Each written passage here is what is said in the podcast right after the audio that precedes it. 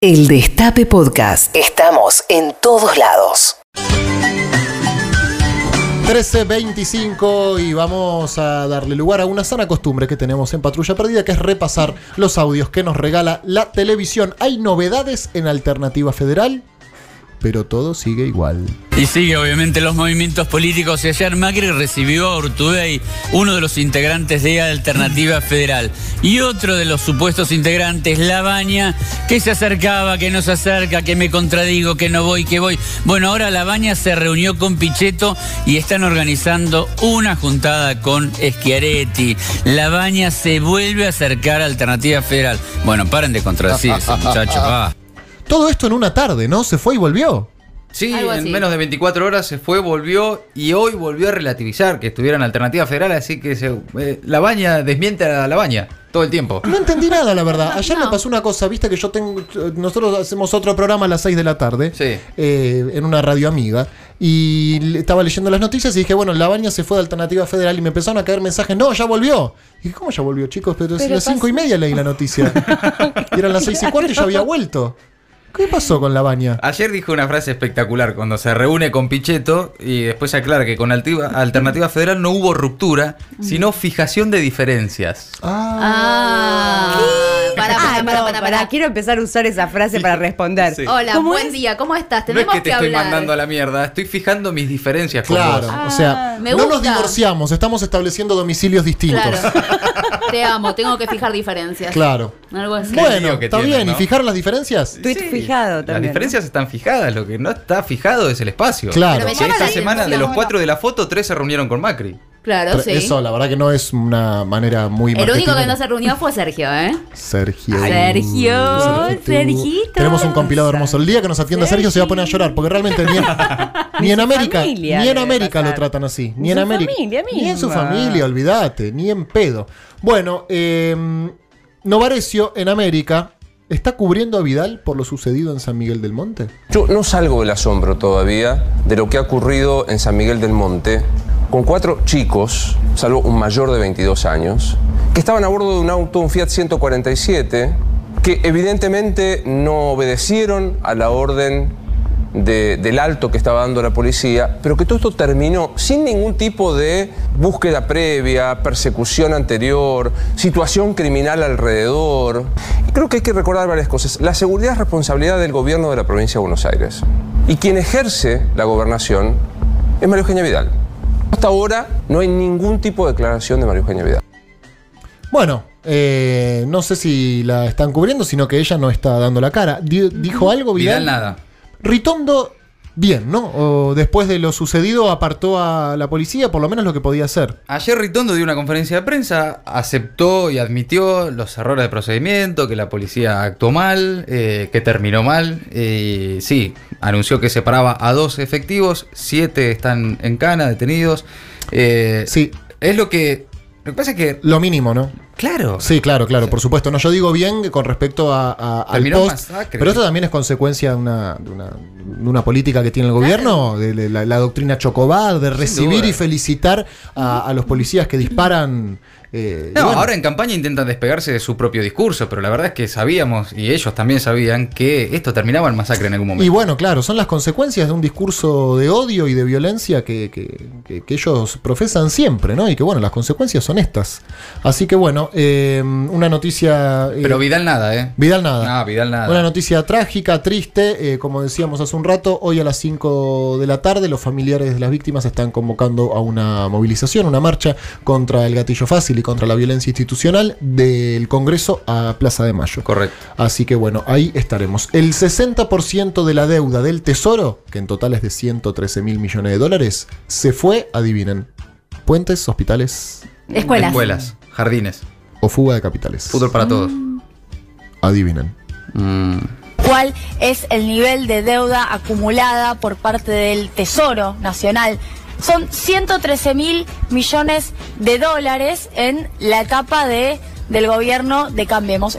No está en escuelas, no está en infraestructura para el desarrollo. No ha sido una financiación para el desarrollo, sino que ha sido una financiación en un 60% para la fuga.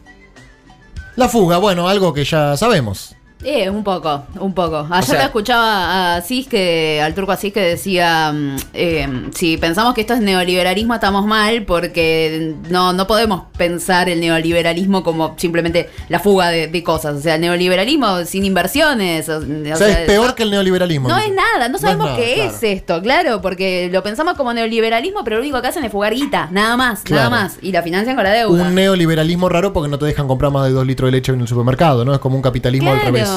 Sí, fracasa, que el macrismo fracasara en sus políticas sociales era, Era esperable. esperable. Ahora, Sí. que fracasara en, en sus políticas financieras, ya.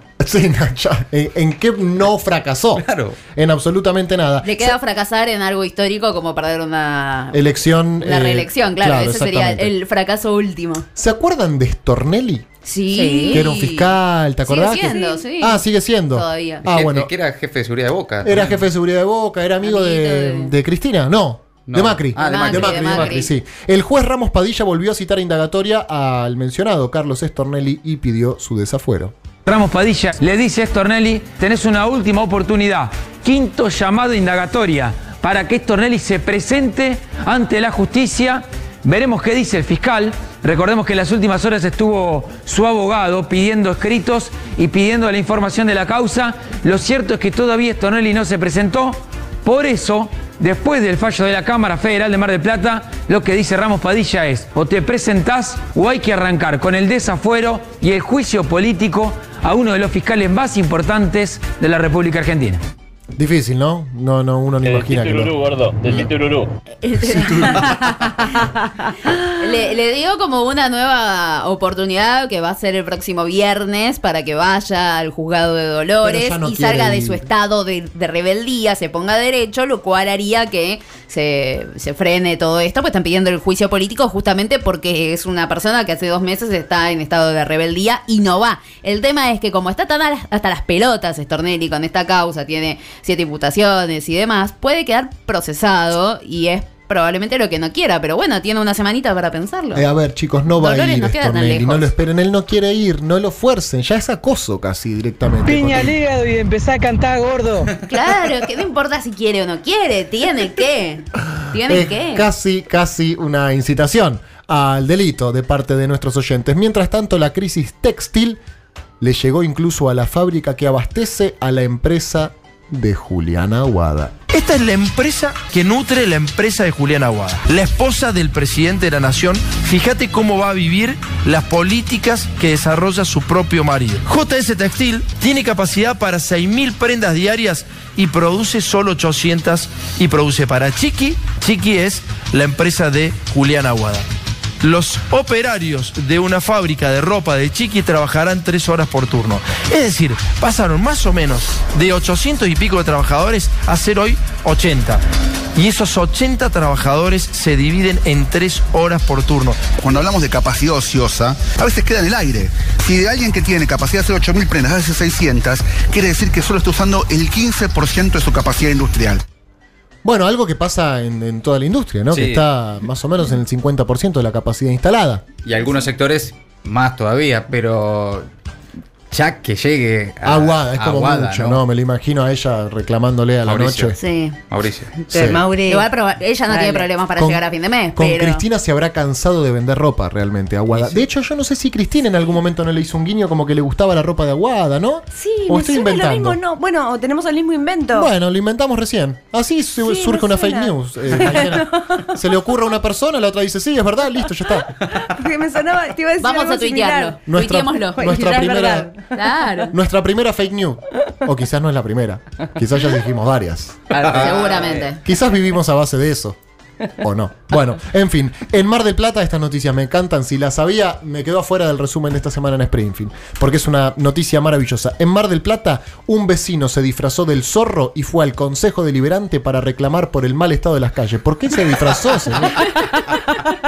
¿Por qué se disfrazó, señor? ¿Me explica? Una situación inédita se vivió en la sesión ordinaria que tuvo lugar en el Consejo Deliberante cuando un hombre vestido del zorro quiso hacer uso de la banca 25 para visibilizar su reclamo por el deterioro que arrastran las calles del barrio General Pueyrredón. La aparición en el recinto de Sebastián Capanelli, el vecino que se personificó como el héroe enmascarado de ficción, demoró el desarrollo del encuentro con los concejales, que en un primer momento impidieron su intervención.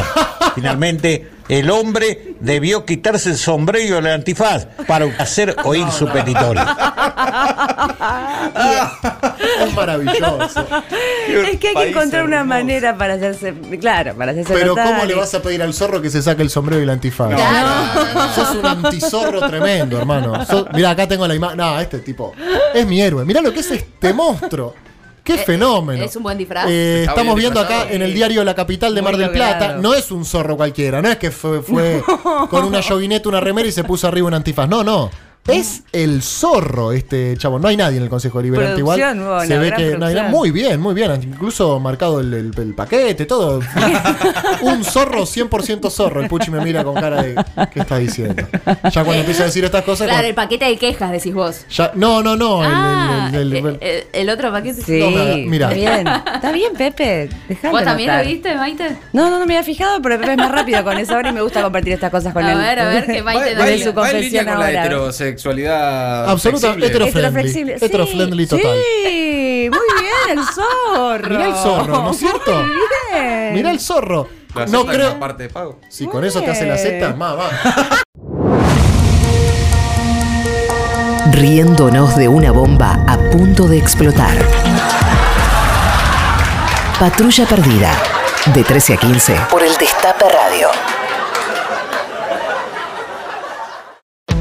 Escúchanos donde sea, cuando quieras. El Destape Podcast.